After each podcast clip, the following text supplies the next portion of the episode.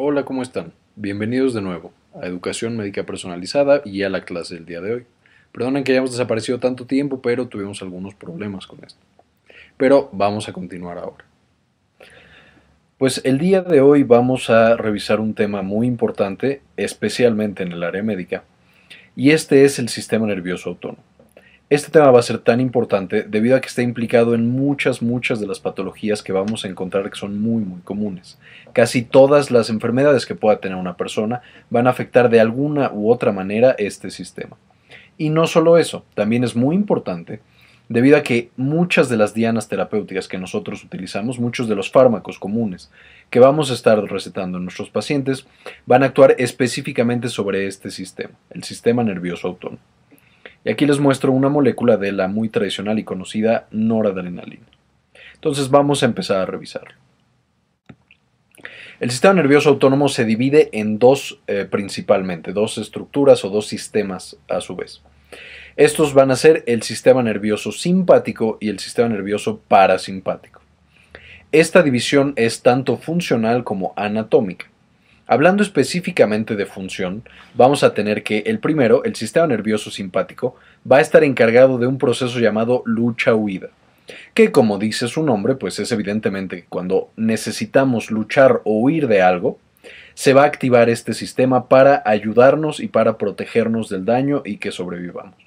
Entonces, por ejemplo, si ustedes deciden ir a Pamplona y correr con los toros, en ese momento para que ustedes tengan energía, su cuerpo funcione al máximo y esté en condiciones de escapar de estos toros, vamos a activar el sistema nervioso simpático.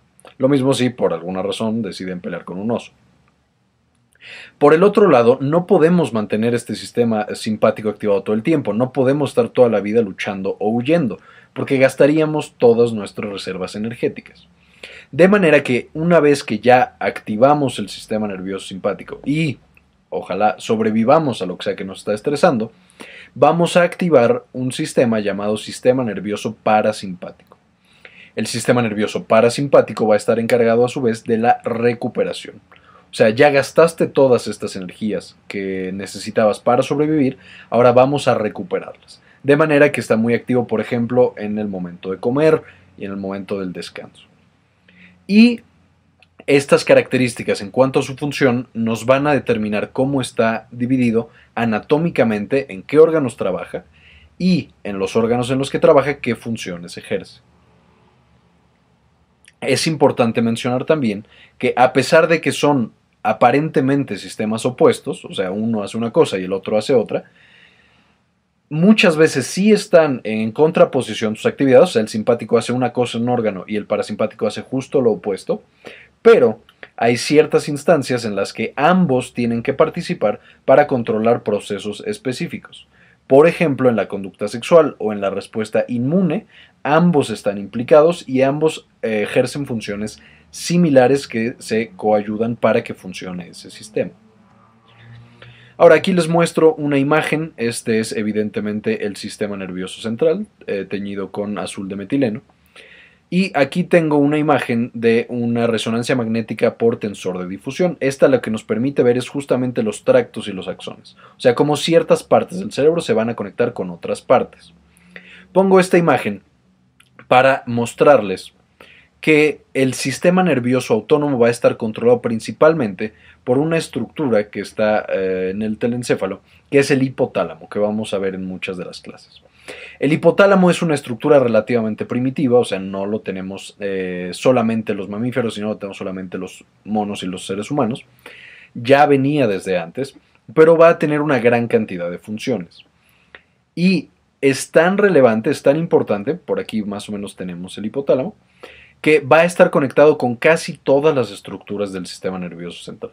Primero que nada va a conectarse hacia arriba con las cortezas y esto va a ser para eh, va a ser una relación bilateral, o sea, el hipotálamo le puede decir a la corteza qué es lo que tiene que hacer o modular su actividad. Por ejemplo, si estamos activando el sistema del estrés porque nos persigue el oso de la diapositiva pasada o los toros, el hipotálamo puede comunicarse con la corteza para que se genere toda la sensación y toda la respuesta del estrés. Y de la misma manera la corteza se comunica con el hipotálamo para modular su actividad. Además, el hipotálamo se va a tener que comunicar con eh, estructuras inferiores en el bulbo, en el cerebelo y en otras partes, para controlar la respuesta efectora en el cuerpo. O sea, ya que el hipotálamo decide que nos tenemos que estresar o que ya nos tenemos que relajar, tiene que avisarle al resto del cuerpo a través de estos axones que van a comunicarse con el bulbo y con un núcleo muy importante que veremos más adelante, que es el núcleo del tracto solitario. El núcleo del tracto solitario va a ser la principal comunicación en el sistema nervioso autónomo y en otros también, entre la periferia, todo el sistema periférico y el sistema nervioso central. Y es tan importante, es tan importante este sistema nervioso autónomo, que se calcula o se mm, hipotetiza que gracias a él es que pudimos desarrollar todas las partes corticales superiores, o sea, toda la corteza, como el hipotálamo ya se estaba encargando de que todas las cosas vitales se mantuvieran, o sea, de que el corazón latiera a la, velocidad adecuada, que el sistema gastrointestinal funcionara en el ritmo adecuado, que la, la respiración se diera igual en el ritmo adecuado, eso liberó gran parte de la energía cerebral para desarrollar funciones más complejas como el cálculo, el raciocinio, el lenguaje, etcétera, etcétera, de manera que eh, el sistema nervioso autónomo y el hipotálamo están muy implicados en la evolución que tuvimos después en cuanto al sistema nervioso central. Ahora vamos a estudiar un poco la anatomía en sí. El sistema, como ya quedamos, se divide en simpático y en parasimpático. En la primera neurona de ambos sistemas, del sistema nervioso simpático y parasimpático, va a provenir del sistema nervioso central, evidentemente. Entonces, vamos a tener del sistema nervioso central que salen fibras. Estas fibras muchas veces vienen del núcleo del tracto solitario o de núcleos específicos, por ejemplo, el parasimpático, ahorita los vamos a mencionar y van a crear algo llamado ganglio. Vamos a enfocarnos primero en el sistema nervioso simpático. Entonces nosotros vamos a tener el núcleo del tracto solitario, este va a mandar una proyección, una proyección que es relativamente corta, y vamos a crear aquí un, eh, una sinapsis, la primera sinapsis que ya va a estar fuera del sistema nervioso central, que se van a llamar en el sistema nervioso simpático ganglios paravertebrales. ¿Por qué? Porque tenemos nuestra columna vertebral y al lado va a haber una bolita, que es donde hacemos la sinapsis, y ese va a ser el ganglio simpático. Ahí la neurona que viene del sistema nervioso central, que vamos a llamar neurona preganglionar, va a hacer sinapsis con una neurona postganglionar que va a ir por la periferia. Es importante mencionar que la sinapsis que se hace en este ganglio va a ser una sinapsis nicotínica. O sea, vamos a liberar de la fibra preganglionar acetilcolina. La acetilcolina se va a acoplar a receptores N2, que van a ser receptores ionotrópicos, de manera que cuando nosotros liberamos la acetilcolina en nuestro ganglio, estos receptores N2 van a abrirse, van a abrir canales de sodio y van a causar la despolarización de la neurona postganglionar. Y esta neurona postganglionar es la que ya va a viajar, va a ser un axón largo. Y este axón largo va a llegar al órgano blanco y en el caso de nuevo el sistema nervioso simpático va a liberar en general noradrenalina. Esta noradrenalina se va a acoplar en la célula efectora a receptores adrenérgicos, que ahorita vamos a revisar cuáles son, pero en general son alfa y beta. Y este eh, órgano o esta célula efectora, vamos a suponer que esta célula efectora va a ser en el caso de este ejemplo un corazón. ¿Qué es lo que va a pasar cuando nosotros activamos los receptores adrenérgicos en el corazón? Esto va a causar que el corazón lata más fuerte, más rápido, que tenga algo llamado inotropismo positivo, cronotropismo positivo, y esto es que el corazón late más rápido y más fuerte. Hay un ganglio o hay una sinapsis especial en el sistema nervioso simpático, que es, tenemos la neurona preganglionar, que es exactamente igual. Esta neurona preganglionar va a liberar acetilcolina, igual que hizo en la de arriba, pero va a hacer sinapsis no con una neurona postganglionar, como pasaría normalmente, sino con, un, eh, con una glándula, que va a ser la, la glándula suprarrenal específicamente la médula. ¿Y de qué se va a encargar esta médula? Va a transformar la respuesta neuronal en una respuesta endocrina. Va a activar células cromafines, igual por los receptores N2, y estas células cromafines al despolarizarse van a liberar adrenalina o epinefrina. Y esta va a viajar por la sangre y va a, va a activar también a los órganos efectores. Vamos a suponer que esta sea también un corazón. ¿Cuál va a ser la diferencia que nosotros vamos a tener entre la activación neuronal y la activación endocrina? Pues que la activación neuronal va a ser muy rápida, o sea, va a ser que el corazón inmediatamente empiece con inotropismo y cronotropismo positivos, o sea, que lata más fuerte y más rápido. Y también la, respuesta va a acabar muy rápido. O sea, vamos a dejar de liberar la norepinefrina, vamos a dejar de activar toda esta vía. Y entonces ya no tendríamos la respuesta sostenida que presentamos en muchos estados de estrés. Mientras que cuando nosotros transformamos esta respuesta de neuronal a endocrina y liberamos la adrenalina a la sangre, sí mantenemos esta respuesta más tiempo. Vamos a más órganos, porque la sangre pues llega con esta epinefrina a todos los órganos, y vamos a mantenerla más tiempo. Ahora, en el caso del sistema nervioso parasimpático, ¿cómo se va a dar? El sistema nervioso parasimpático también va a tener una fibra eh, preganglionar, que esta se va a encontrar también en el sistema nervioso central. Ahorita vamos a ver específicamente en dónde. De ahí va a tener una proyección larga, una fibra larga, va a ser también un ganglio en el que va a ser otra sinapsis con una neurona postganglionar. Esta sinapsis también va a, secretar acetilcolina. También vamos a, activar a, los receptores N2, que siguen siendo ionotrópicos. Y una fibra muy corta postganglionar va a llegar específicamente al órgano efector. Y en el órgano efector vamos a tener el efecto dependiendo del receptor que tengamos. En el órgano efector también vamos a liberar acetilcolina, pero ahora vamos a activar receptores muscarínicos. Vamos a suponer otra vez que tenemos el corazón, pero en el caso del corazón activado por acetilcolina y esta acetilcolina activando sus receptores muscarínicos, van a causar que todo en el corazón se vaya para abajo. O sea, vamos a tener un inotropismo y un cronotropismo negativos. El corazón va a latir más despacio y va a latir menos fuerte. Entonces, eh, repasando o, abreviando, todas las sinapsis en los ganglios, ya sean eh, simpáticos o parasimpáticos, van a secretar acetilcolina y van a activar receptores nicotínicos de tipo 2, que son ionotrópicos. Esto va a causar la despolarización de la fibra postganglionar y que ésta haga otra cosa. En el órgano, el sistema simpático va a liberar noradrenalina y va a activar receptores alfa y receptores beta adrenérgicos.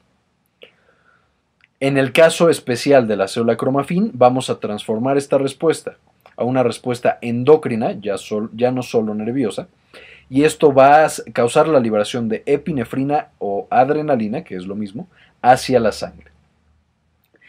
En el caso del sistema nervioso parasimpático, la activación de la neurona postganglionar va a causar que en el órgano se libere otra vez acetilcolina, ya no noradrenalina, y que esta acetilcolina se acople a receptores muscarínicos, ya no nicotínicos. ¿Queda entendido hasta aquí? Continuamos. Acabamos de mencionar los transductores neuroendocrinos. ¿Para qué significan estos transductores neuroendocrinos? Estos son células que tienen características de neurona, por así decirlo, y de eh, célula o de glándula más bien. ¿Por qué? Porque cuando tú la estimulas, el estímulo puede ser nervioso y lo transforma en un estímulo endocrino, o sea, un estímulo que va a viajar a través de la sangre y no a través de axones. Los ejemplos clásicos de este tipo de transductores son, por ejemplo, como vimos en la diapositiva, la glándula suprarrenal, hay otro ejemplo, la neurohipófisis, que es un ejemplo clásico. Y estos son puentes que comunican toda la respuesta nerviosa que nosotros tenemos con la respuesta endócrina. Otro ejemplo clásico es la glándula pineal, hay muchos en la hipófisis, en el hipotálamo, etc. Ahora, ¿cómo se va a dar anatómicamente de nuevo ya en el cuerpo este sistema nervioso simpático y parasimpático? Quedamos que el sistema nervioso simpático vamos a tener neuronas en el sistema nervioso central. Estos son controlados por el hipotálamo, que va a estar por acá arriba, y por el núcleo del tracto solitario, que está más o menos acá, y van a mandar las proyecciones hacia la médula. De la médula van a salir las primeras neuronas, que van a ser las neuronas eh, simpáticas, y aquí vamos a tener los ganglios paravertebrales. Vamos a tener una serie de ganglios que son una serie de sinapsis. Y estos ganglios van a de nuevo activarse, liberando acetilcolina para activar a la fibra postganglionar. Y la fibra postganglionar va a llegar a los órganos que necesite llegar y va a liberar ahora noradrenalina.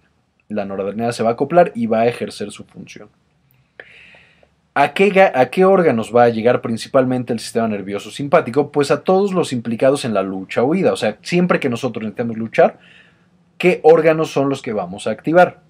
Primero que nada, vamos a activar evidentemente los ojos. Los ojos, al ser activados por el sistema nervioso simpático, por la norepinefrina, van a tener la pupila un aumento en el diámetro. ¿Para qué? Para que entre más luz. Este proceso se va a llamar midriasis. Además de esto, aumenta la agudeza visual y causa algo en el sistema nervioso central llamado visión de túnel. Esto significa yo voy a ver lo que está enfrente y me voy a enfocar en eso con mucha atención y voy a ignorar todo lo que está alrededor. Esta es una experiencia que mucha gente que ha sufrido amagos, atracos, o sea, que lo asaltan, le ha pasado. O sea, te sacan la pistola y ya lo único que ves es esa pistola y la ves con mucha claridad, mientras que todo lo que está en la periferia ya no lo percibes. Además de esto, va a activar a los vasos sanguíneos y en este caso vamos a tener algo especial. En los vasos sanguíneos los vamos a poder dividir en dos, en vasos de órganos centrales, importantes para lucha huida, y órganos que no son tan importantes para lucha huida, que van a ser periféricos. Por ejemplo, si tú te vas a pelear con alguien o te vas a pelear con el oso de la diapositiva, tú necesitas que tu sangre a dónde se dirija. Que se dirija a tu piel, por ejemplo, o que se dirija a tu corazón. Evidentemente vas a necesitar más sangre en el corazón, por lo que los vasos sanguíneos del corazón se van a dilatar. Mientras que los vasos sanguíneos de la piel se van a contraer, haciendo que ya no llegue sangre a estos órganos. En el caso de la piel también va a causar específicamente piloerección, va a inhibir la producción de gran cantidad de eh, glándulas, o sea, ya no vas a tener eh, sudoración en muchas de las glándulas, ya no vas a tener producción de saliva, etc. En el caso de las vías aéreas, va a llegar y va a causar que los bronquios se dilaten para que entre más aire y para que sea más fácil que tú puedas respirar. Y eh, estos van a ser los más importantes implicados en la lucha huida. En el caso, por ejemplo, del estómago y el páncreas, como estos son utilizados principalmente para el proceso de la digestión, cuando se activa el sistema nervioso simpático y se activan los receptores adrenérgicos del órgano, van a causar una inhibición de su actividad. O sea, va a disminuir la actividad del estómago y del páncreas. Va a tener menos peristalsis, o sea, el estómago se va a quedar quietecito, ya no va a hacer eh, la digestión el, páncreas va a secretar muchas menos hormonas.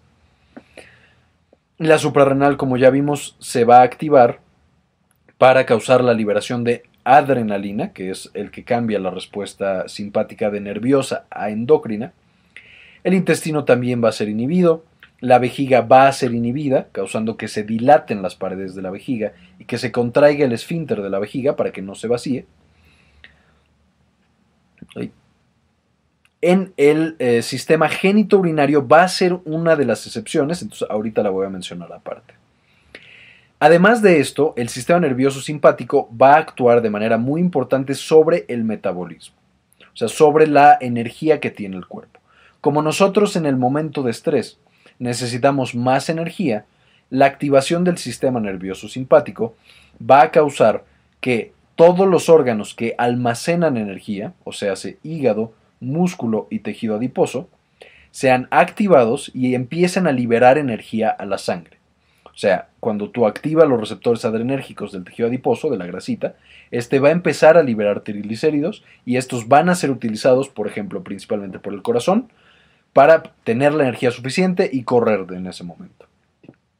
En el hígado va a pasar lo mismo, pero el hígado lo que va a liberar es principalmente glucosa, que va a tomar a partir del glucógeno.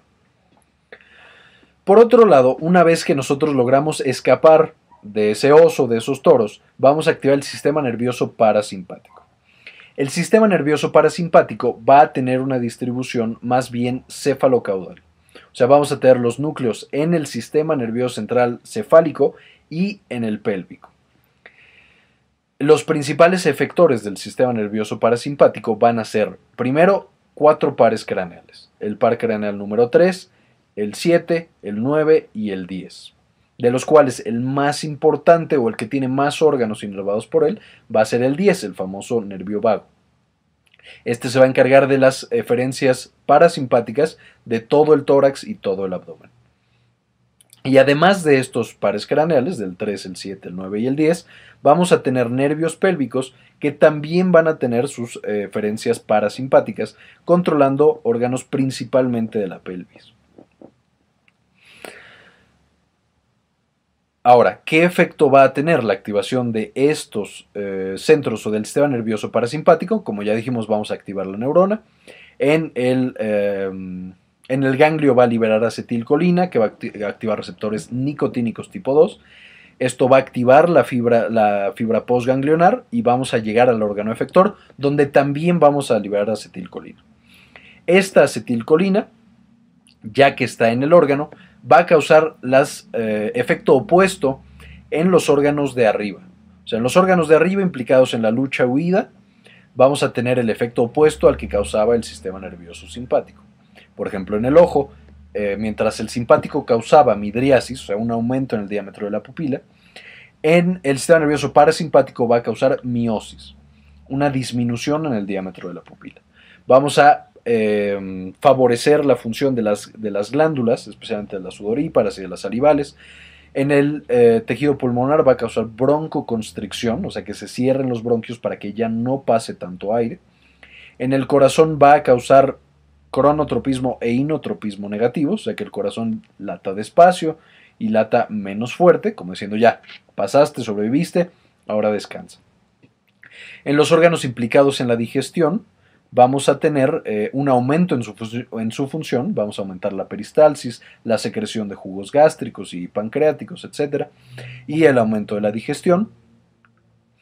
En, los eh, tejidos metabólicos, que van a ser igual eh, otra vez el hígado, el tejido adiposo y el, em, el músculo, no van a tener tantos efectos. El sistema nervioso parasimpático no inerva de manera importante estos órganos y otra excepción va a ser el sistema nervioso parasimpático no inerva de manera importante a los vasos sanguíneos.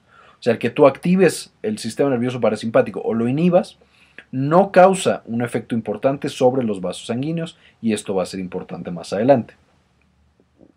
Por último, los órganos, digamos, que no sirven ni para huir ni para recuperarse, o sea, los de la, los de la excreción y los de la reproducción, el sistema nervioso simpático y parasimpático van a trabajar de manera conjunta.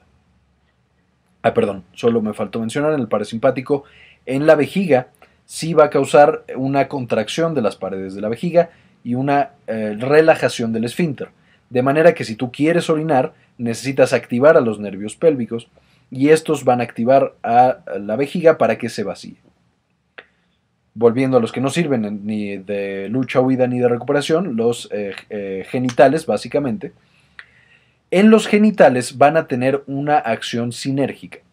El sistema nervioso parasimpático, en general en la respuesta sexual humana, va a ser el primero que va a funcionar, va a injurgitar los tejidos, va a favorecer la respuesta sexual, va a causar la erección, eh, tanto del pene como del clítoris en la mujer.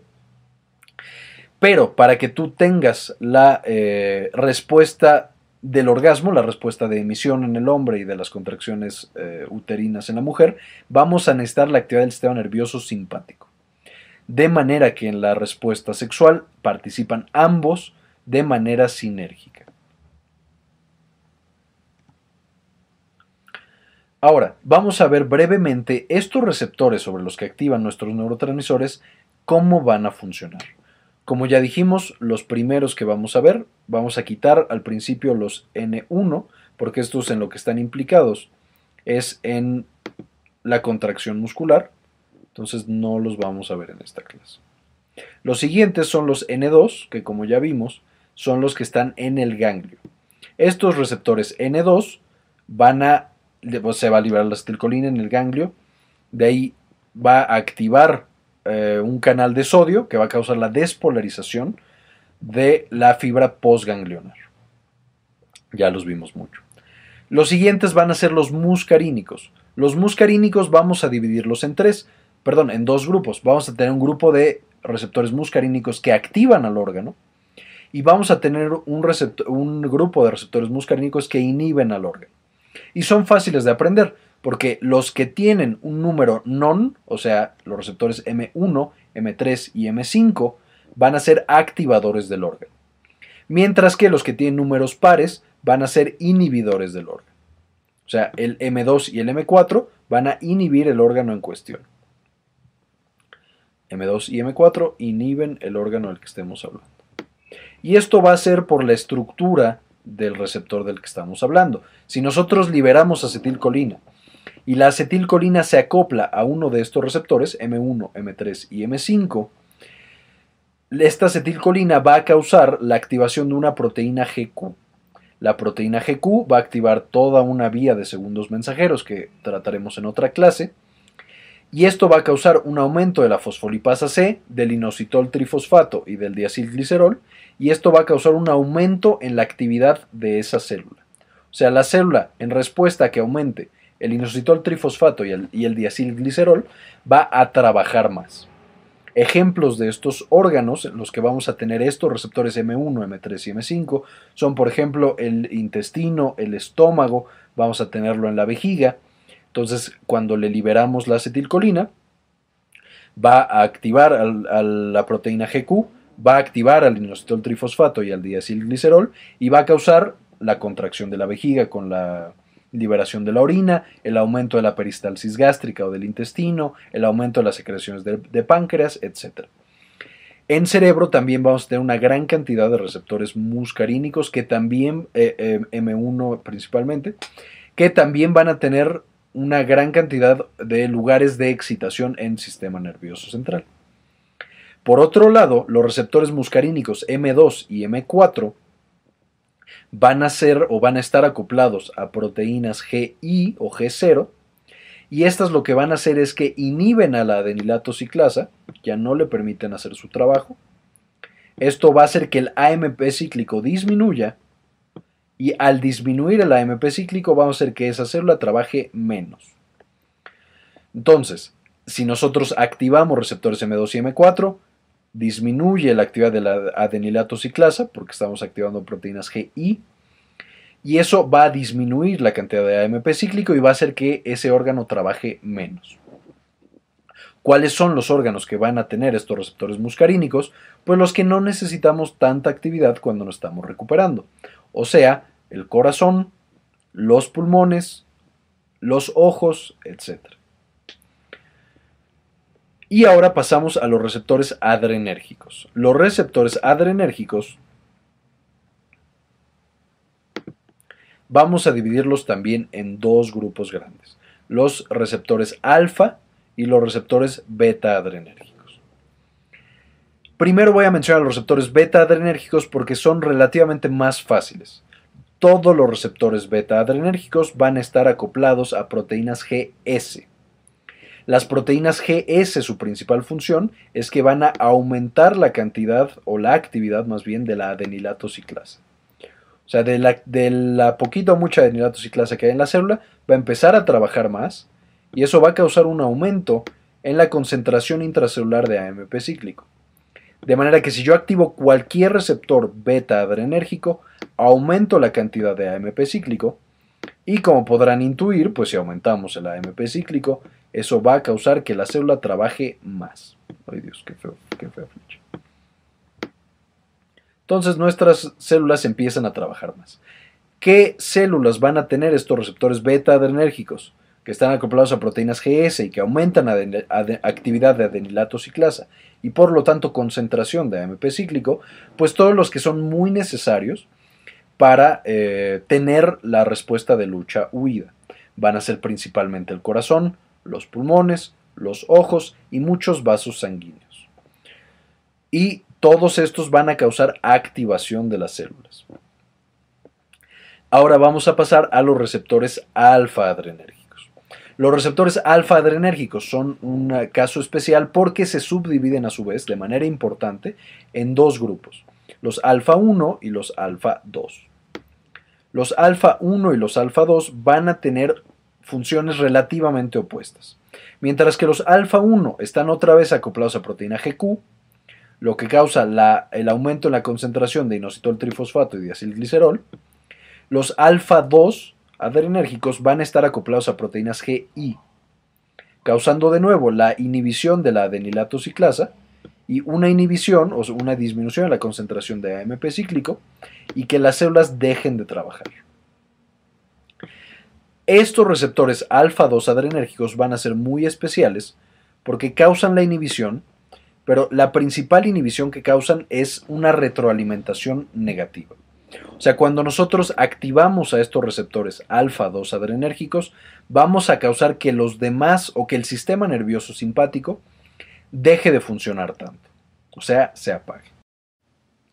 ¿Cómo se da esta retroalimentación negativa?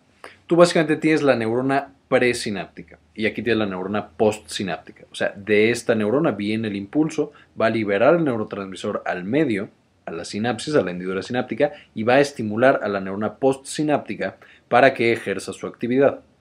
Cuando la neurona presináptica viene el estímulo y libera la adrenalina, va a tener en la presinapsis, o sea, la misma neurona que liberó la adrenalina, receptores llamados alfa 2.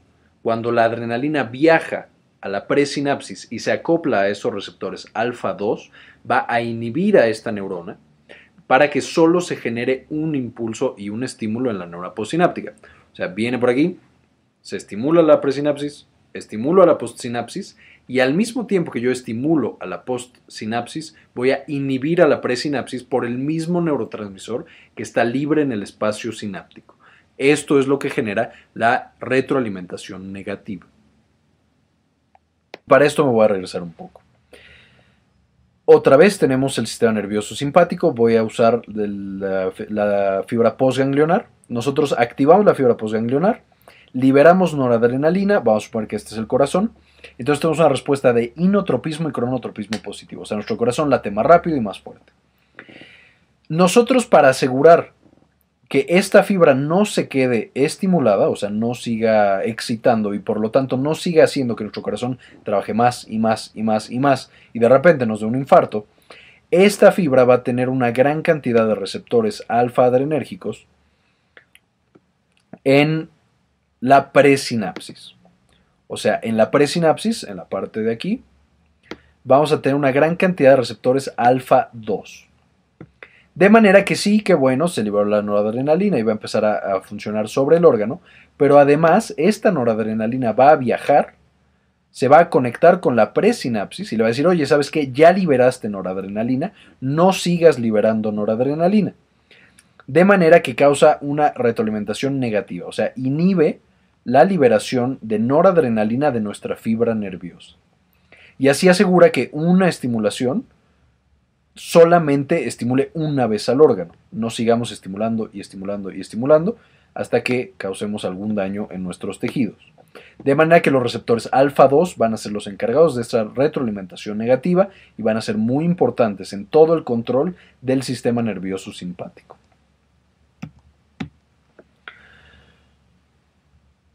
Ahora, como datos eh, importantes sobre estos receptores adrenérgicos, cabe mencionar que en los vasos sanguíneos quedamos que la adrenalina puede causar vasodilatación de algunos y vasoconstricción de otros. O sea, la adrenalina y la noradrenalina, cuando la liberamos en el vaso, va a causar que los vasos que llegan a órganos necesarios para la lucha huida, como el corazón, eh, tengan una vasodilatación.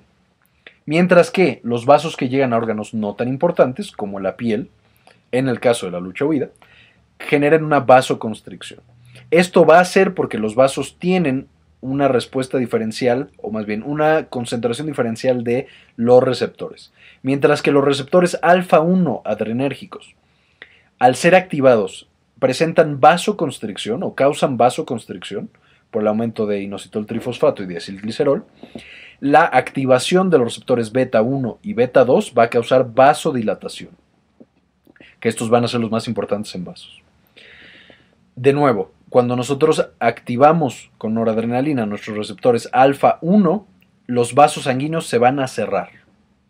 Mientras que cuando nosotros activamos los beta 1 y los beta 2, nuestros vasos sanguíneos se van a dilatar o se van a abrir.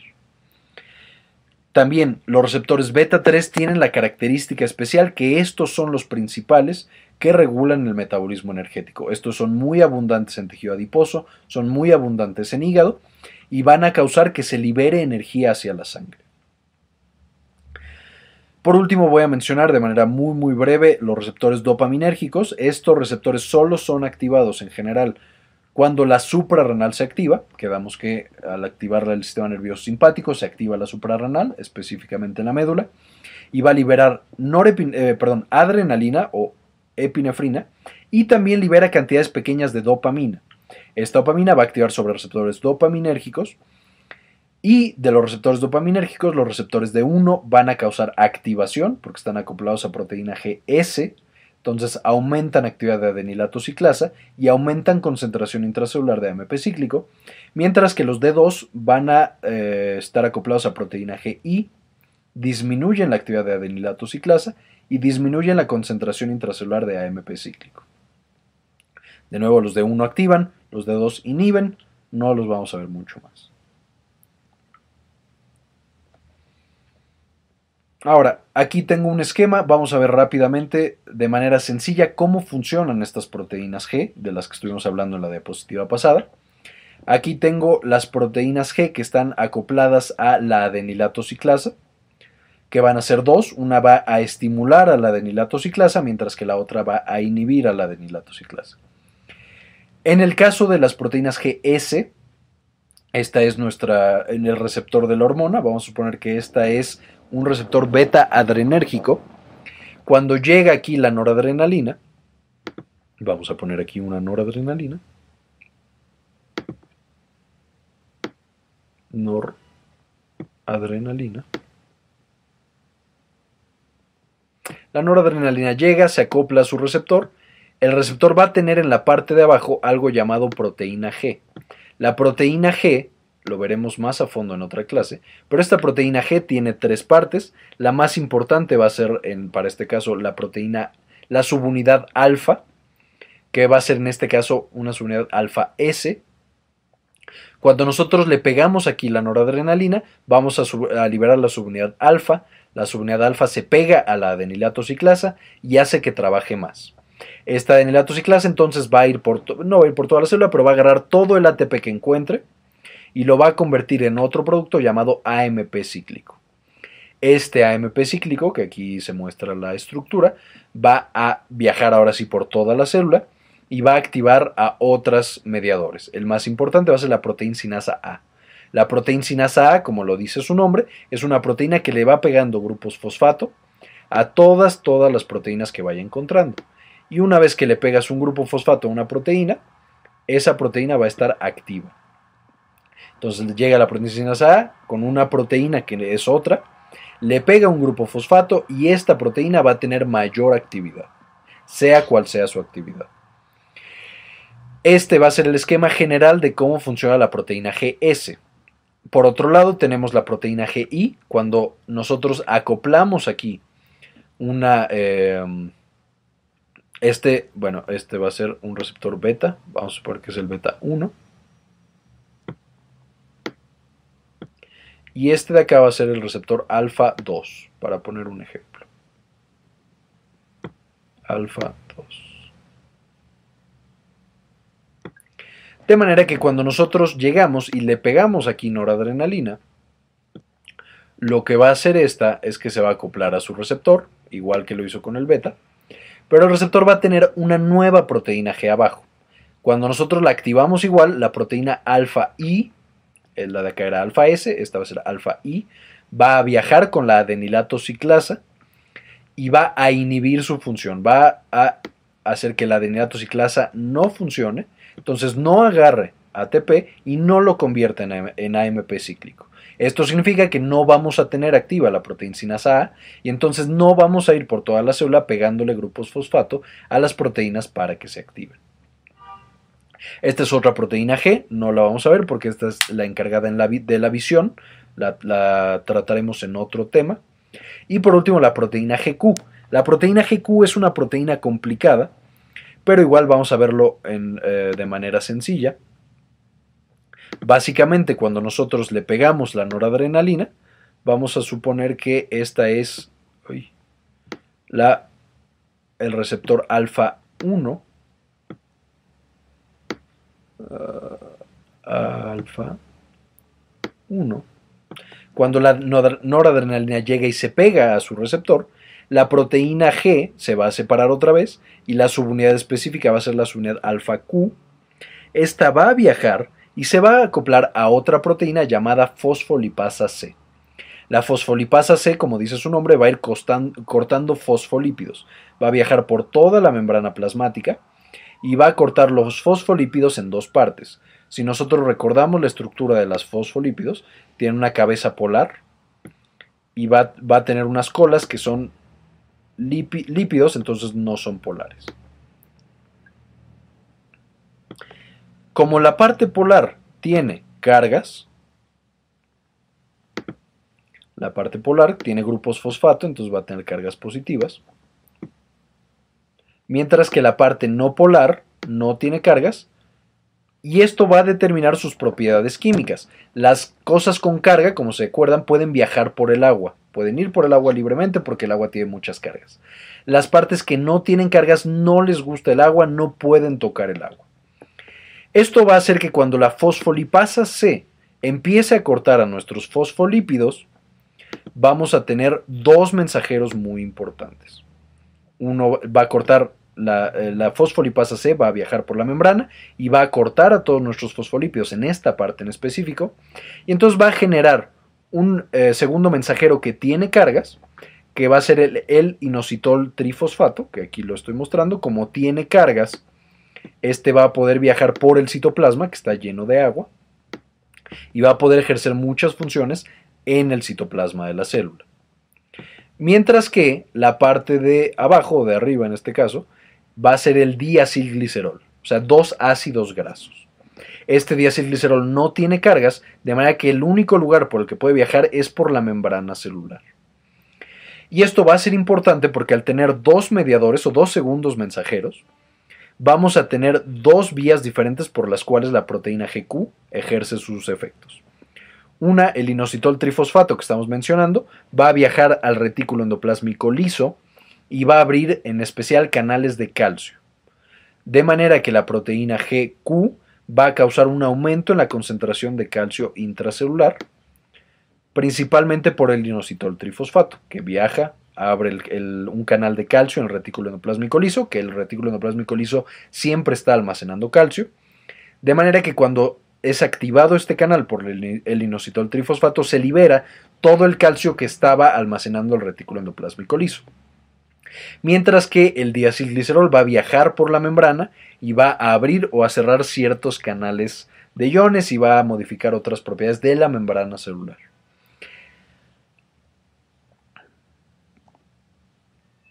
Ahora, vamos a pasar un poco a la parte farmacológica. Ya vimos en, eh, circunstancias generales cómo funciona la fisiología del sistema nervioso autónomo. Ahora vamos a ver casos específicos. Entonces yo les digo que les llega un paciente masculino de 48 años y este acude con dolor precordial intenso. O sea, ustedes sospechan que el paciente se está infartando o espero que eso sospechen. Presenta síncope, o sea, se desmaya, lo revisan y ya no tiene pulso. Este es un paciente que está chocado. Le toman este trazo electrocardiográfico, el paciente ya no presenta actividad eléctrica en su corazón, o sea, su corazón ya no está respondiendo. En este paciente en específico, ¿qué es lo que ustedes querrían hacerle? O sea, el corazón ya no está funcionando. Necesitamos que el corazón funcione, hacerlo funcionar otra vez. ¿Qué fármacos o fármacos que actúen en qué área le podríamos administrar? Piénsenlo bien. ¿Cuáles son los fármacos que se administran? Vamos a administrar un agonista adrenérgico. O sea, básicamente le vamos a dar adrenalina al paciente. ¿Para qué? Para que este corazón que ya no está respondiendo a nada, de repente empiece a reaccionar otra vez, empiece a latir otra vez y empiece a latir más fuerte. de manera que le vamos a administrar adrenalina, o sea, un agonista adrenérgico en general. ¿Para qué otras cosas podemos usar los agonistas adrenérgicos? Pues obviamente todos los pacientes que queremos que sus vasos sanguíneos importantes se contraigan y que el corazón lata más rápido.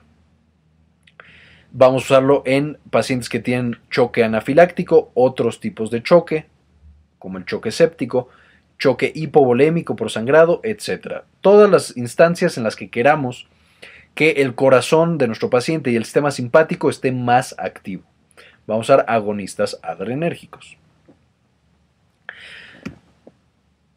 Otro, les pongo otro ejemplo. Un paciente femenino de 70 años presenta una fractura y la tienen que operar. Sin embargo, ustedes al estarla revisando ven que esta pobre señora tiene este electrocardiograma. En este electrocardiograma muestro que tiene una frecuencia cardíaca de 34 latidos por minuto. O sea, prácticamente no le late el corazón.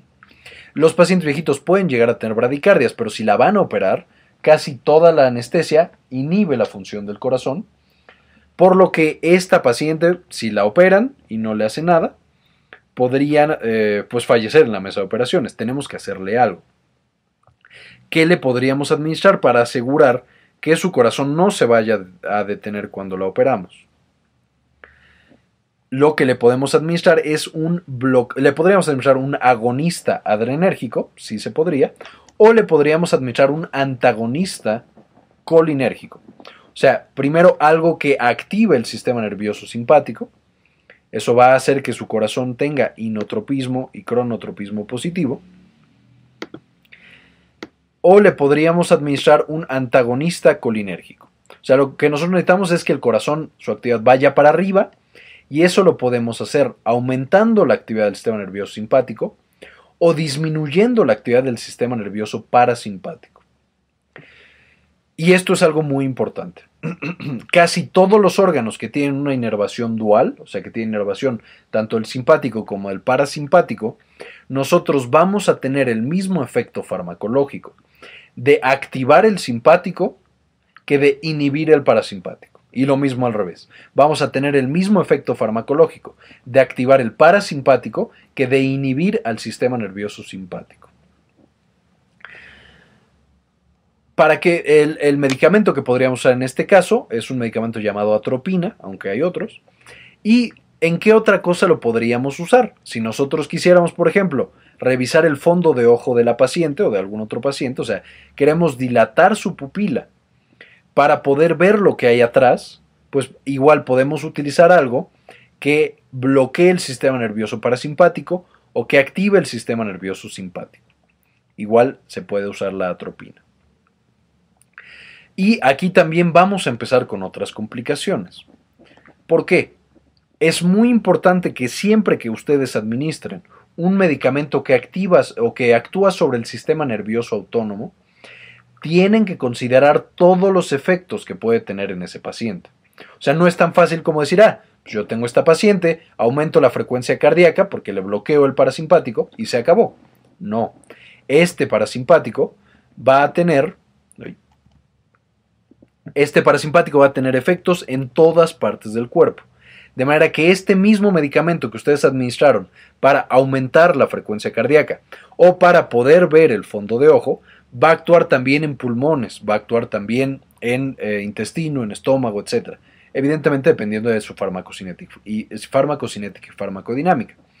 Pero entonces ustedes a esta viejita de 70 años, para operarla de la cadera que le administraron atropina, como están bloqueando el parasimpático, su intestino ya no va a funcionar y entonces su viejita va a presentar íleo o su viejita va a presentar retención aguda de orina. O sea, como ya no le funciona el parasimpático, la vejiga ya no se va a contraer y el esfínter va a estar muy cerrado. Entonces, siempre que estén administrando un medicamento que funcione sobre el sistema nervioso autónomo, tengan mucho cuidado de los demás efectos farmacológicos que va a tener ese mismo medicamento y siempre esténlo pensando. Otro caso clínico. Si ustedes tienen un paciente masculino de 35 años, el cual acude al servicio de urgencias con dolor de cabeza, epistaxis, pérdida del estado de alerta, ustedes sospechan que tiene una crisis hipertensiva. Lo revisan y encuentran que efectivamente el paciente tiene una presión arterial sistólica de 180 y diastólica de 120, o sea, su corazón late eh, a mucha, mucha fuerza. Y sus vasos sanguíneos puede que estén muy contraídos. ¿Qué medicamento que actúe sobre el sistema eh, nervioso simpático, eh, que actúe sobre el sistema nervioso autónomo podrían utilizar? Pues podríamos utilizar un medicamento que bloquee receptores adrenérgicos. ¿sí? Entonces, ¿qué medicamentos podemos utilizar que bloqueen receptores adrenérgicos? Hay una gran cantidad, los más usados son el labetalol, propranolol y el metoprolol. Ahora yo les pregunto, ¿podemos utilizar medicamentos que eh, promuevan el sistema nervioso parasimpático? No, en general no se utilizan, porque como recordarán los vasos sanguíneos no tienen una inervación parasimpática tan importante. Entonces, si nosotros modificamos el sistema nervioso parasimpático, podríamos modificar un poco la función del corazón, pero sobre los vasos sanguíneos no vamos a tener tanto efecto. Entonces les llegó su paciente de 35 años, le administran bloqueadores adrenérgicos. ¿Qué es lo que va a pasar? Va a tener, va a empezar a bajar la eh, presión arterial y va a empezar a bajar la frecuencia cardíaca. Es importante que consideren eso, la frecuencia cardíaca también va a disminuir. ¿Para qué lo podemos usar? Además de un paciente que tiene muchísima presión arterial, porque causa vasodilatación e inotropismo negativo, pues un paciente que tiene isquemia en el corazón, porque disminuye el trabajo del corazón, o sea, le dice, no, no, no, corazón, calma, no te estés extralimitando, y entonces usa menos oxígeno. Se, se utiliza también en pacientes con insuficiencia cardíaca, y se utiliza en pacientes que el corazón les está latiendo muy rápido, o sea, pacientes con taquicardias supraventriculares. Entonces, al bloquear el sistema nervioso simpático, todo esto va a empezar a disminuir. ¿Qué es importante o qué es, eh, se debe de considerar? Si nosotros damos otro medicamento que cause que el corazón vaya más despacio, como bloqueadores de los canales de calcio, podemos hacer que ese paciente tenga, tenga un bloqueo, o sea que el corazón ya no tenga conducción eléctrica y deje de funcionar. Es también eh, importante no administrarlos con agonistas alfa adrenérgicos, por ejemplo, un paciente que haya consumido una gran cantidad de cocaína, entonces tiene una gran cantidad de un medicamento que actúa sobre los, los agonistas alfa. Como ya vimos, los receptores alfa van a generar vasoconstricción. En un paciente normal, para que no haya una vasoconstricción extrema y, por ejemplo, tengamos eh, isquemia en algún tejido, los receptores beta están para, para compensar. O sea, si dicen, ok, sí, contráete por la adrenalina, pero no te contraigas tanto porque todavía necesito flujo sanguíneo. De manera que si nosotros bloqueamos todos los receptores beta y aparte agonizamos todos los receptores alfa, esto puede causar que se cierren mucho los vasos, y que sufra isquemia el paciente en intestino, en estómago, etcétera, etcétera. Hay que tener mucho cuidado con estas interacciones. Y por último, con los hipoglucemiantes. Como vimos también, los receptores beta, especialmente los beta 3, van a estar implicados en aumentar la glucosa en sangre. O sea, cuando a ti te falta glucosa por alguna razón, o cuando te vas a pelear, entonces necesitas una mayor cantidad de glucosa, vas a activar los receptores beta en, en este hígado, en tejido adiposo y en músculo y eso va a aumentar la cantidad de glucosa. Si nosotros bloqueamos estos receptores simpáticos y aparte le damos algo que baje la glucosa, podemos causarle a ese paciente hipoglucemias muy severas. Entonces cuidado con los pacientes diabéticos. Siguiendo, eh, ¿en qué más lo podemos utilizar? Por ejemplo, pacientes, si les llega un paciente femenino de 6 años de edad, estuvo en contacto con gatos y empieza a presentar sibilancias, o sea, empieza a tener una crisis asmática y ya no satura bien, satura el 80%. ¿Qué le podemos hacer a este paciente? Pues su, pulmón no está funcionando bien porque tiene una broncoconstricción. ¿Qué le podemos dar? De nuevo tenemos dos opciones. Le podamos dar un medicamento que agonice a los receptores adrenérgicos. Entonces los agonistas adrenérgicos van a ser salbutamol y el salmeterol. Entonces llega el paciente, le pone sus aspiraciones de salbutamol y salmeterol o sus nebulizaciones. Y como estás agonizando el sistema nervioso simpático, vas a abrir los bronquios y el paciente va a mejorar. La segunda opción es antagonizar a los receptores colinérgicos. que en el, en el caso de pulmón, como estamos inhibiendo su actividad, serían muscarínicos, M2 y M4. ¿Qué medicamento podemos dar que bloquee a estos receptores muscarínicos? Pues el bromuro de hipratropio. Pongo también aquí una imagen de un paciente mayor porque los pacientes que tienen una patología llamada enfermedad pulmonar obstructiva crónica también presentan una gran cantidad de broncoespasmos, o sea, los bronquios se les cierran y ya no dejan que pase el aire. Entonces lo que hacemos con estos medicamentos es que abrimos esos bronquios para que vuelva a entrar el aire. En el caso del sistema gastrointestinal, evidentemente también tenemos una gran cantidad de fármacos. Si nosotros tenemos un paciente que comió algo que está malo, que estaba descompuesto, el intestino y el estómago empiezan a tener contracciones muy fuertes, aumenta mucho la peristalsis, eso le causa náuseas y diarrea, ¿qué podemos administrar? Podemos administrar un agonista adrenérgico que no se utiliza tanto porque causan muchos efectos adversos, o un antagonista colinérgico. ¿Cuáles son los que vamos a utilizar principalmente? La butiliosina y el bromuro de escopolamina. Entonces llegó su paciente, la paciente le dolía mucho el estómago y entonces le damos estos eh, antagonistas colinérgicos y se le va a quitar el dolor, va a disminuir de manera muy importante el dolor, el dolor porque ya no va a tener cólicos. Pero ¿qué más le puede pasar a esta paciente? Porque le estamos antagonizando el sistema colinérgico. Bueno, eh, perdón, ¿qué otras, ¿en qué otras cosas lo podemos utilizar? Podemos utilizarlo en el dolor cólico menstrual, eh, en el momento el útero también tiene receptores colinérgicos, muscarínicos que lo activan. Entonces cuando nosotros bloqueamos estos receptores eh, muscarínicos del útero, ya no hay contracción del útero y podemos inhibir el cólico menstrual. Y también, si antagonizamos los receptores colinérgicos, podemos lograr que un paciente que a lo mejor no eh, podía controlar, digamos, se tenía incontinencia urinaria o sea, la orina se le sale sin que él lo controle. Si nosotros bloqueamos los receptores colinérgicos de vejiga, podemos hacer que el paciente sea más fácil o más bien se salga menos la orina, porque está trabajando menos ese sistema nervioso parasimpático. ¿Qué le puede pasar a estos pacientes? De nuevo, si nosotros antagonizamos el sistema nervioso parasimpático, ya no va a funcionar o funciona menos el intestino, que es lo que queríamos al principio, pero ahora vamos a tener una obstrucción intestinal, especialmente en pacientes mayores. Y a nivel cardiovascular podemos tener todos los efectos de bloquear al sistema nervioso parasimpático, o sea, taquicardias, o sea, este, pues sí, principalmente taquicardias o arritmias. Esto también lo menciono muy rápidamente. Eh, una de las indicaciones de, los medicamentos que actúan sobre la dopamina, sobre receptores D2, que quedamos que estaban acoplados a proteínas GI y por tanto eran inhibitorios, nosotros lo damos y esto va a hacer que se libere más acetilcolina. Entonces, que este, modificamos la función de la acetilcolina y esto va a causar que pacientes principalmente con náuseas, por muchas razones, disminuya su náusea. El fármaco se llama metoclopramida. Pero al estar bloqueando receptores dopaminérgicos, la metoclopramida también llega al sistema nervioso central y entonces puede causar patologías similares al Parkinson, por lo que hay que tener cuidado en los pacientes mayores. Es el único medicamento que vamos a mencionar que trabaja sobre, sobre receptores dopaminérgicos. De nuevo, en el sistema genitourinario, si les lleva una paciente femenina de 27 años, tiene un embarazo de 30 semanas, pero ya tiene actividad uterina.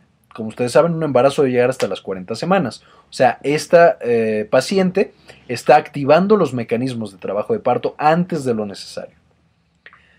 ¿Qué es lo que le podemos dar? Le podemos dar medicamentos que bloqueen a la acetilcolina, o sea, el sistema parasimpático, que va a causar la contracción del útero, o medicamentos que trabajen sobre el sistema nervioso simpático. Igual va a inhibir la función del útero porque el útero no está implicado en la lucha huida. ¿Cuáles son los, eh, medicamentos más utilizados? Son agonistas adrenérgicos, se llaman terbutalina y orciprenalina, y van a inhibir eh, la función del útero, por lo que pueden inhibir el trabajo de parto. O sea, es como decirle al cuerpo, sabes que ahorita necesito luchar y huir, no vayas a activar el útero porque no lo necesito para sobrevivir ahorita. Y eh, los riesgos van a ser los mismos que, que tenemos siempre que activamos el sistema, el sistema simpático o que bloqueamos el parasimpático. Si les llega un paciente masculino de 10 años, el cual acude por eh, presentar eh, enuresis seis veces a la semana, o sea, el niño se hace pipí en la cama mientras está durmiendo. ¿Qué es lo que le podríamos administrar para disminuir la actividad de la vejiga, aumentar la actividad del esfínter y que el niño no se haga del baño? Pues evidentemente tenemos que administrarle, como yo sé que ustedes están diciendo, un agonista del sistema nervioso simpático. Algo que aumente la cantidad de noradrenalina. Entonces, en este caso, el que está indicado es un medicamento llamado imipramina. La imipramina es parte de un grupo de medicamentos llamados antidepresivos tricíclicos y estos son muy curiosos porque tienen dos efectos importantes. El primero es que van a aumentar la concentración de noradrenalina, entonces aumenta la actividad del sistema nervioso simpático. Y la segunda es que son potentes anticolinérgicos, o sea, van a bloquear la actividad de la acetilcolina, de manera que van a bloquear también el sistema nervioso parasimpático. Estos antidepresivos tricíclicos o heterocíclicos como son conocidos ahora, tienen ambas funciones, aumentan el simpático e inhiben el parasimpático al mismo tiempo. ¿Qué va a causar esto en nuestro paciente de 10 años? Pues que la vejiga tenga más adrenalina o noradrenalina, menos acetilcolina y eso hace que la vejiga esté más dilatada, no se contraiga y que el esfínter esté más cerrado. Y lo otro que podemos hacer en un paciente que tiene incontinencia urinaria es dar algo que bloquee la acetilcolina, como ya habíamos mencionado. El de los medicamentos utilizados es la tolterodina. Eh, y se utiliza mucho más en pacientes eh, mayores porque los, los, antidepresivos tricíclicos o heterocíclicos no se les da a pacientes mayores porque tienen muchos otros riesgos para ese grupo etario. Hablando de sistema nervioso, también vamos a tener una importante actividad del sistema nervioso simpático y parasimpático. Este, uno de los más importantes es en el tratamiento del dolor. Por ejemplo, les llega un paciente femenino de 47 años, ella presentó cáncer cervicouterino y ahora lo tiene diseminado a columna, o sea, tiene metástasis a columna, las metástasis en huesos son muy dolorosas. Se le ha dado una gran cantidad de tratamientos, pero no han funcionado los tratamientos. ¿Qué tratamiento se le puede dar ahora que se utiliza en el caso de dolores refractarios a otros tratamientos? Se pueden usar o antidepresivos tricíclicos, que ya vimos cuál es su mecanismo de acción, aumentan la cantidad de noradrenalina y disminuyen la cantidad de acetilcolina.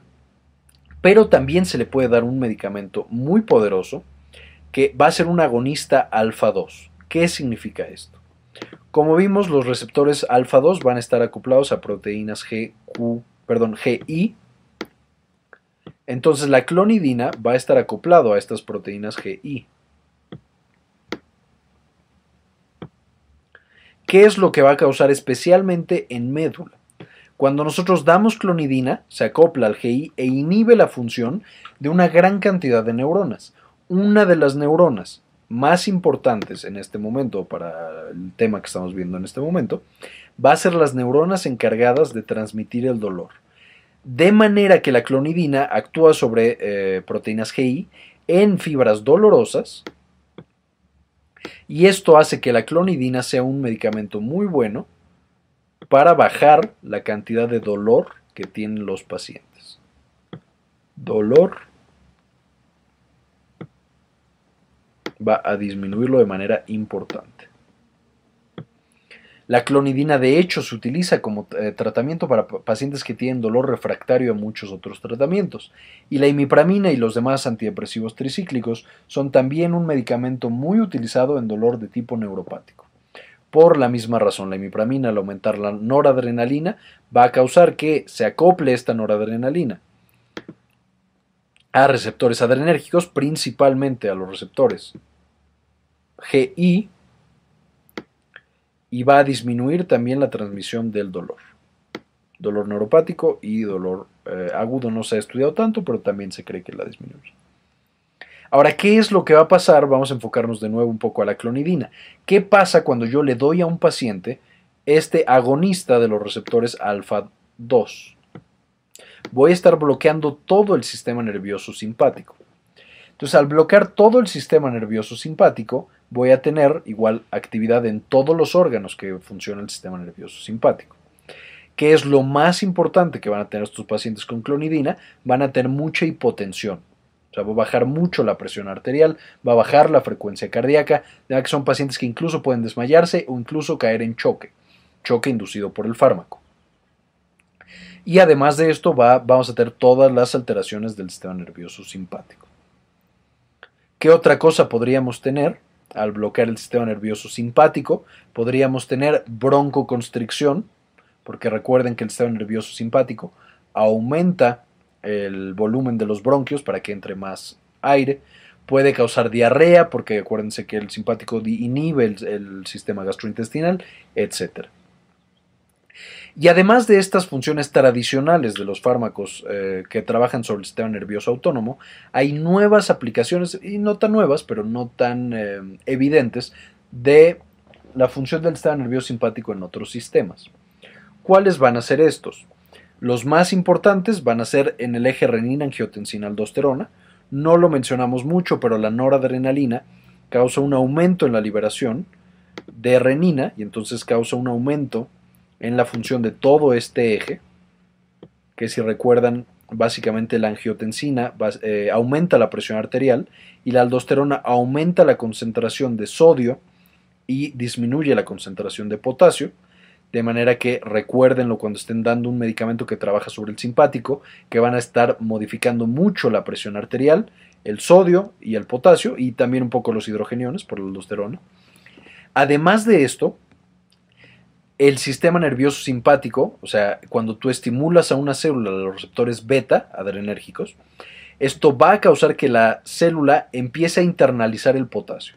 O sea, agarra el potasio que está en la sangre y lo mete dentro por lo que pacientes que tienen cantidades de potasio muy elevadas en sangre, si tú le administras un eh, medicamento que aumenta el tono simpático, va a disminuir el potasio en sangre. O sea, es tratamiento para los que tienen hipercalemia o hiperpotasemia. Pero si tú tienes un paciente que tiene el potasio muy bajo y le administras igual eh, un agonista del sistema nervioso simpático, va a hacer que el potasio baje aún más.